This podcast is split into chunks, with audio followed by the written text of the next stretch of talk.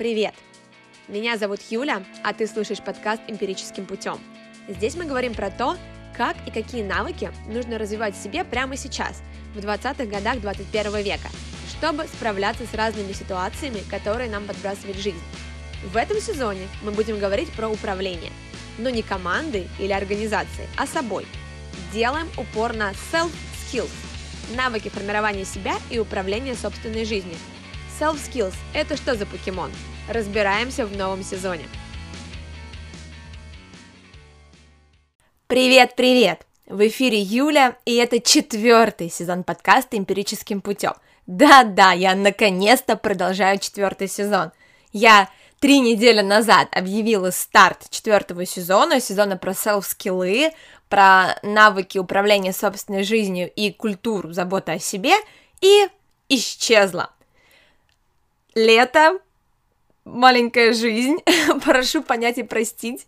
Ну, на самом деле, действительно, летом так или иначе возникают какие-то дополнительные поездки, а, какое-то желание побольше времени проводить вне дома, тем более, что лето, что в Москве, что в Питере в этом году совершенно потрясающее, оно жаркое, солнечное, очень классное, и поэтому действительно, балансируя между работой, дополнительными проектами, там, личной жизнью, отдыхом, не всегда удавалось охватить, в общем-то, все свои проекты, поэтому подкастинг немножечко уснул, но, тем не менее, я очень рада анонсировать свое возвращение. Я буду изо всех сил стараться снова вернуться на регулярную основу и выходить со своим подкаст, подкастом эмпирическим путем каждую неделю.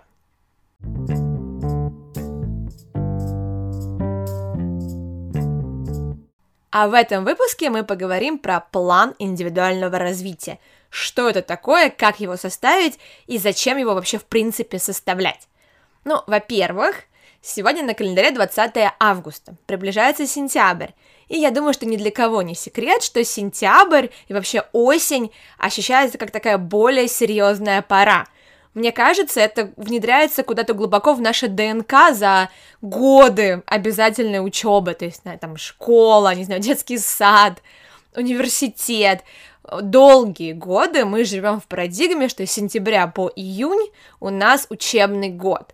И когда наше образование становится непривязанным ко времени, все равно где-то подспудно, ну, может быть, не у всех, но у меня точно живет вот эта вот мысль про то, что, ну, окей, лето, это время отдыха, э, расслабления, да, каких-то супер, может быть, новых интересных проектов. На самом деле, мое лето зачастую было более рабочим, чем какие-то другие периоды, потому что, как я уже говорила, я долгие годы работала в детском лагере, и летний лагерь это просто супер занятость, но при этом это все равно занятость какого-то другого рода. И поэтому сентябрь все равно воспринимается как что-то другое, как период начала чего-то нового. И даже сейчас многие курсы, которые не являются формальным образованием, не являются там университетом, да, там, я не знаю, магистратурой, аспирантурой, все равно стараются привязывать старт новых запусков, э, новые потоки именно на сентябрь, на октябрь, понимая, что таким образом больше людей придет к ним учиться – Поэтому, если вы хотели развивать какую-то компетенцию новую, включать в свою жизнь новые навыки, новые привычки, то сентябрь звучит как удачное начало. Тут нам может пригодиться план индивидуального развития. И вообще, в последнее время я очень много думаю про вот lifelong learning, обучение в течение всей жизни. Ну, я не буду повторять избитых истин о том, что это важно, о том, что мир переменчивый, о том, что нам действительно важно постоянно совершенствовать себя. Это не всегда про курсы или про книжки, да, упаси боже, это не про состояние вечный студент, но это про состояние совершенствования себя в той деятельности, в которой вы занимаетесь, это оставление руки на пульсе для того, чтобы понимать, что происходит в вашей индустрии, какие есть тренды, какие есть нововведения – я не буду говорить о том, что это важная концепция. Для меня это очень важная концепция. Но я думаю про это сейчас э, в разрезе того, что сейчас происходит в Китае. Как вы знаете, я совокупно года три провела в Китае. Я сначала работала там школьным учителем, потом я работала долгое время в сфере дополнительного образования. Я занималась детскими лагерями в Китае. И еще немного работала в Монтессоре детском садике. Так вот, сейчас в Китае великая реформа, ну, если можно так сказать, системы образования, потому что с недавних пор э, там э, пересмотрели политику существования детских центров. Я не знаю точно, каким образом это сейчас обозначено там в стратегиях и в законах, но подруга, которая живет в Китае, говорит о том, что в их городе, а это небольшой китайский город, там ни Пекин, ни Шанхай, ни Гуанчжоу, просто закрыли все детские центры. То есть э, именно после школьного образования в плане того, что, ну, там, не знаю, дополнительный английский язык, там, дополнительные, не знаю, скрипка, фортепиано, что-то еще, в общем, любое дополнительное образование, места, куда дети могут идти после школы, сейчас закрыты. Это сделано, э, если ссылаться на источники, да, официальные, в связи с тем, что дети перегружены, в связи с тем, что в Китае существует жесткая гонка за знаниями, и в связи с тем, что это все очень дорого, и поэтому родители не хотят заводить больше, чем одного ребенка, потому что ребенок это очень серьезный финансовый проект. Если ты хочешь, чтобы твой ребенок преуспел в жизни, ты буквально с нуля лет начинаешь вкладываться в его дополнительное образование. И для того, чтобы не допустить демографических проблем, да, как-то остановить демографические, демографическое падение, китайские власти пошли на такие меры. Они просто ограничили возможность дополнительного образования в Китае для детей. Я не знаю, насколько это будет долго существовать, какие там будут реальные меры, что разрешат, что не разрешат, но я рассказываю это в том формате, в котором это рассказали мне, ну и плюс я почитала некоторые статьи про банкротство компаний, которые занимались такими услугами. И э, оставим дискурс о том, хорошо это, плохо, ну, в целом, странно вообще это оценивать в разрезе хорошо или плохо, да, но дискурс об обоснованности или необоснованности таких мер мы оставим, но вот о чем я думаю – Никто не мог предположить, что такое произойдет. В Китае очень много иностранных учителей, которые сейчас остались без работы. И это уже точно, да, потому что политика найма иностранцев, она также была пересмотрена. И получается, что огромная индустрия дополнительного образования по факту сейчас перестала существовать, по крайней мере, в той форме, в которой она существовала. Вот тут ли нам не нужна постоянная наша готовность к изменениям? Не тут ли нам требуется наша адаптивность, и не тут ли нам нужны скиллы, э, которые мы прокачивали, пока работали? Ну, представьте, вы работали долгое время в системе дополнительного образования, на английский преподавали, и в один день эта индустрия просто перестает существовать. Вот и что делать? Получается, что, ну, если вы иностранец, то, видимо, уезжать из Китая. Но в целом, мне кажется, что когда происходит что-то вот такое глобальное, происходит это очень резко, а это произошло резко, потому что ну, непонятно, сколько это готовило китайское правительство, но, по крайней мере, люди об этом узнали довольно внезапно. И вот здесь мне кажется, что, во-первых, профессиональные навыки в смежных сферах могут нам очень помочь, потому что нам нужно куда-то идти работать после того, как это происходит, правильно? Если мы остаемся в Китае, нам нужно понять, чем мы можем заниматься. Ну, если вы, например, китаец, который остался без работы, ну, если вы иностранец, вам тоже нужно быть готовым ну, что-то сделать со своей жизнью, куда-то, может быть, уехать, найти новую работу. И, во-вторых, здесь, конечно, нам чертовски нужны вот эти самые self-скиллы и soft-скиллы, потому что это большое резкое изменение, к нему нужно адаптироваться, и вот тут оказывается, что все вот эти вот навыки по адаптивности, по толерантности к изменениям как никогда нам требуются. Поэтому да, жизнь подбросила такой вот яркий кейс, поскольку Китай мне совершенно не чужд, я прожила там три года, и, честно говоря, рассчитываю туда еще съездить, уже, конечно же, не работать, потому что это уже запрещено, кажется, но, тем не менее, да, когда границы откроются, я надеюсь, да, просто поехать как турист, провести там время, потому что я очень люблю эту страну, но, в общем, да, я получила такой кейс от жизни с тем, как быстро все меняется в, казалось бы, суперстабильной индустрии, многомиллионной индустрии, которая просто вот так вот, по сути, исчезла. И я думаю про то, что постоянное развитие и постоянное совершенствование своих как soft skill ов, так и профессиональных навыков, ну, это просто реально необходимость в, наш, в наше время и в нашем нестабильном мире. Ну, теперь давайте вернемся к нашим баранам, то есть к нашему плану индивидуального развития. Что такое план индивидуального развития? Ну, по сути, это некий, ну, не документ, конечно, но это ваша некая такая резолюция, где вы обозначаете ваши цели, что конкретно вы хотите прокачать, какие навыки, компетенции, что конкретно в своем поведении вы хотите изменить, потому что обучение это всегда про изменения в поведении, что мы не делали чего-то, либо делали что-то иначе, а теперь будем делать по-другому после того, как обучились. И это шаги по достижению этих целей. На самом деле, такие планы индивидуального развития приняты в крупных компаниях, в крупных корпорациях, и я при подготовке этого выпуска в том числе опиралась на брошюру, созданную для сотрудников одной крупной компании, о том, как же составить себе этот план индивидуального развития именно в разрезе прокачки профессиональных компетенций. Но, конечно, это не всегда должно быть только про работу. Может быть индивидуальный план развития действительно ваших профессиональных компетенций в вашей текущей работе может быть ваших компетенций в ваших смежных проектах, которые не являются вашей основной работой. Ну, в моем случае, например, это могу быть подкастинг, да, подкастинг не моя работа, это что-то, что я делаю там помимо того, что я делаю какую-то работу, но я тоже могу себе составить план индивидуального развития, как бы мне развиваться в подкастинге. И, конечно, если мы говорим про э, гибкие компетенции, про софт-скиллы, там, не знаю, креативность, критическое мышление, они тоже могут стать предметом и целью нашего плана индивидуального развития. Но со софт-скиллами, конечно, придется очень хорошо подумать над развивающими действиями. Из чего же состоит план индивидуального развития? Конечно, из целей и тех задач, которые вы перед собой ставите. А, цель — это навык, например, или компетенцию, которую вы хотите отработать, приобрести или скорректировать. Рекомендуется ставить достаточно короткие сроки.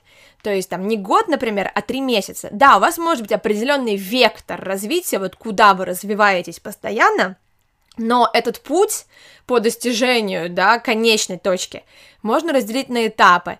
И три месяца — это разумный этап, который может лечь в основу вашего плана индивидуального развития, потому что это конкретный измеримый срок. Когда мы формулируем цели, нам нужно помнить о том, что цели должны быть конкретные, цели должны быть достижимые, цели должны быть определенные во времени, да, то есть это что-то, что должно иметь конкретный срок, и цель должна быть измеримой. Э, чем цель измеряется? Это то, да, эти критерии вы сами формулируете, отвечая себе на вопрос, как я пойму, что достиг данной цели, как это отразится на моем поведении.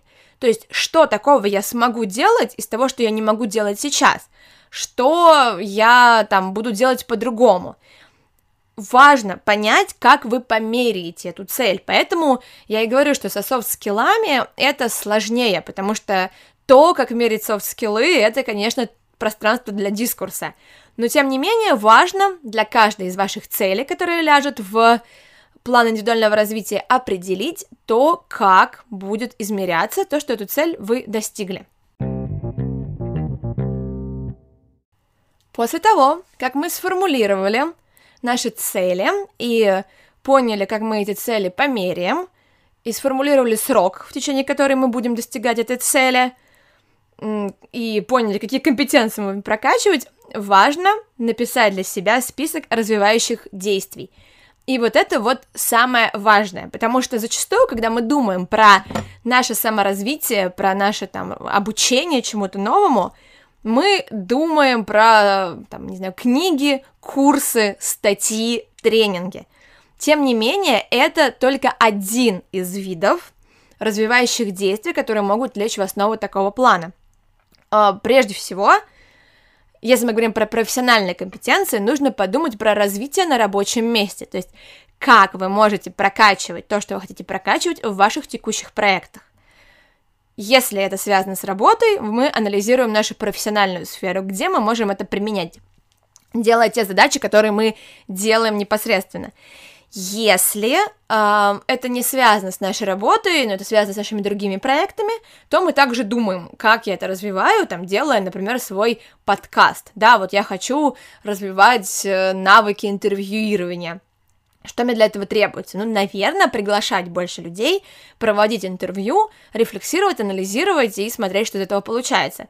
Если это софт-скиллы, тут поле непаханное, не нужно сразу придумывать себе упражнение или там курс по критическому мышлению, надо подумать, где я обычно сталкиваюсь с необходимостью применять такие навыки.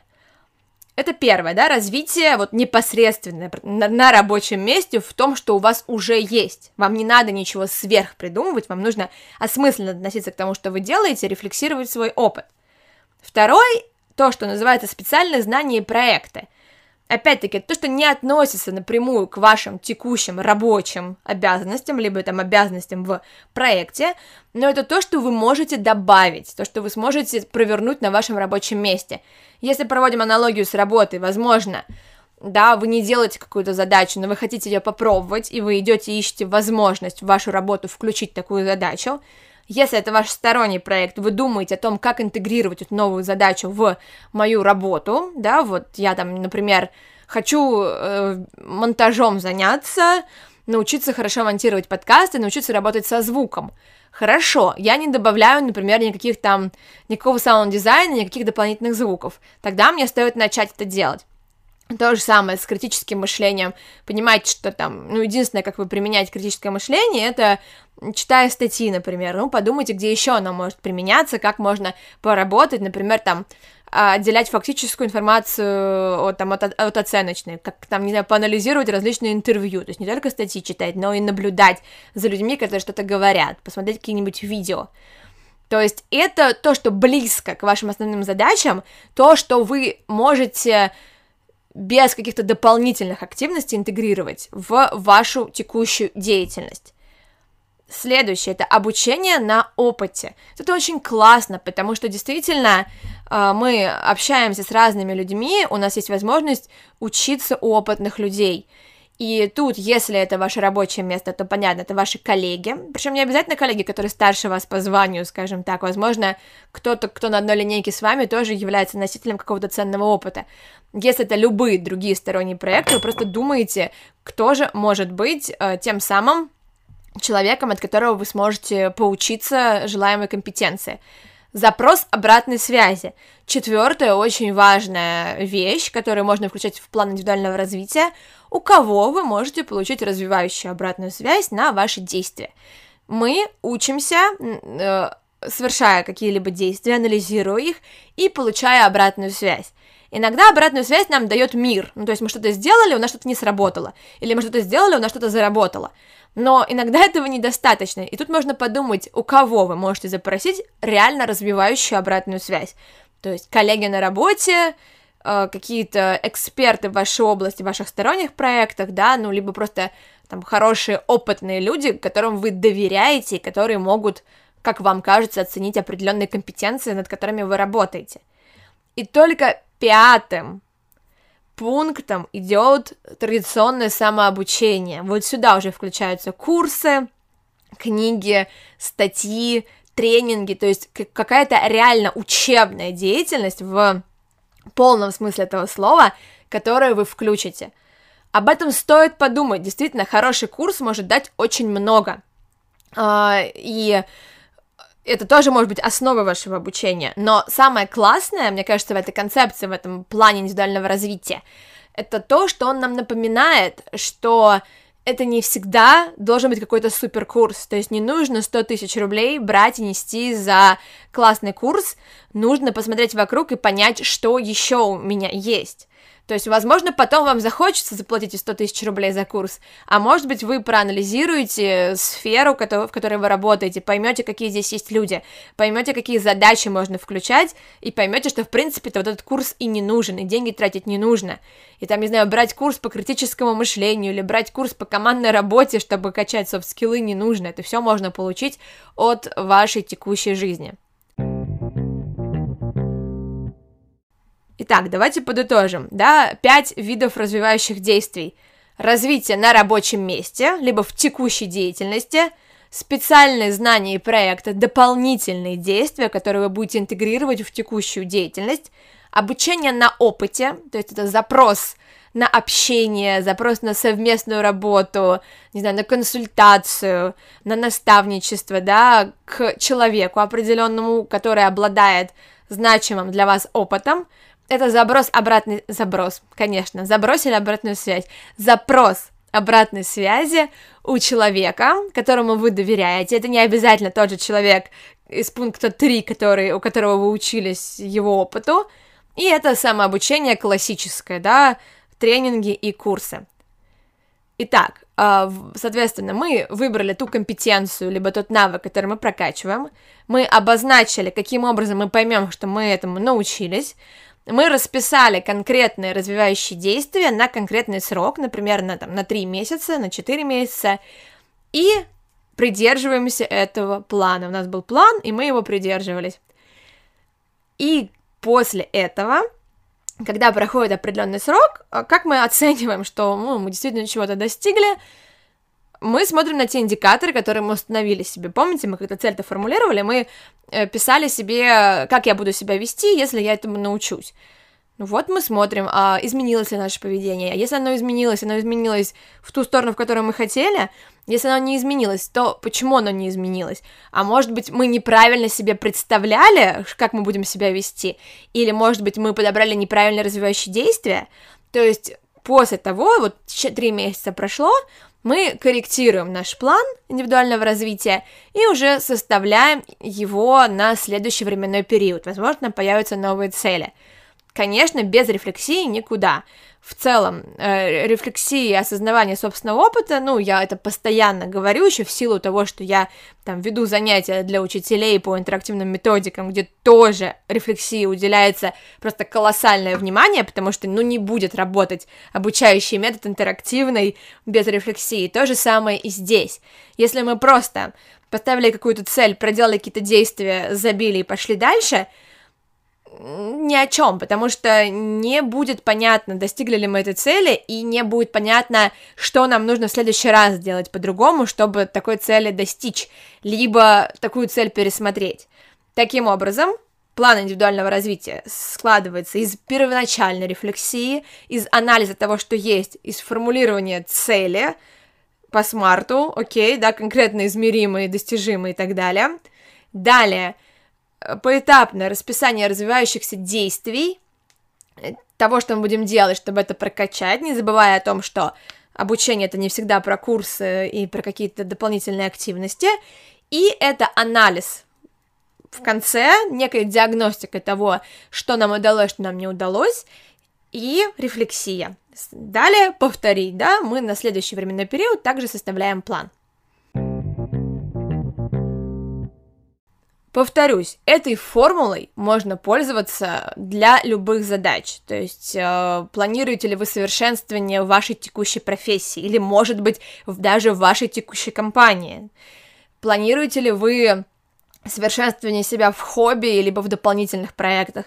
Планируете ли вы внедрение в свою жизнь чего-то капитально нового? То есть вы там пошли учиться на какую-то смежную или даже противоположную специальность?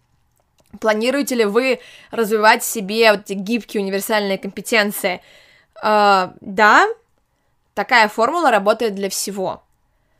Таким образом, я желаю вам, если, конечно, если хочется сесть и подумать над планом своего индивидуального развития, подумать о том, э, что вы хотите достичь, и помнить о том, что цели должны быть достижимыми. Хочется, конечно, написать туда кучу всего и под... представить, какими, какими же мы классными, прокачанными, не знаю, суперспециалистами станем через три месяца, но делать этого не стоит, лучше писать что-то реально достижимое, э, чтобы в конце было удовлетворение от того, что удалось этого достигнуть. И вот это поэтапное развитие, на самом деле э, в конечном итоге принесет гораздо больше, нежели если вы сейчас поставите супер высокую цель, супер упоритесь или не добьетесь ее, потому что она была изначально недостижимой, и вообще разочаруетесь в каких-либо обучающих активностях и в себе, как в субъекте этого обучения. Спасибо большое, что послушали меня в этом подкасте. Дополнительные материалы к этому подкасту таки появятся на Патреоне. Э, подписывайтесь, ссылочка будет в описании. И я жду вас в моем следующем выпуске, в следующем подкасте. До новых встреч! Если захотите поделиться э, своими планами индивидуального развития или рассказать о том, как сработала либо не сработала для вас такая методика, то пишите, пишите мне в Инстаграме, пишите мне на почту. Я безумно рада получать от вас обратную связь. Спасибо большое, что дослушали до конца. Всех обнимаю крепко. До встречи. Ваша Юля.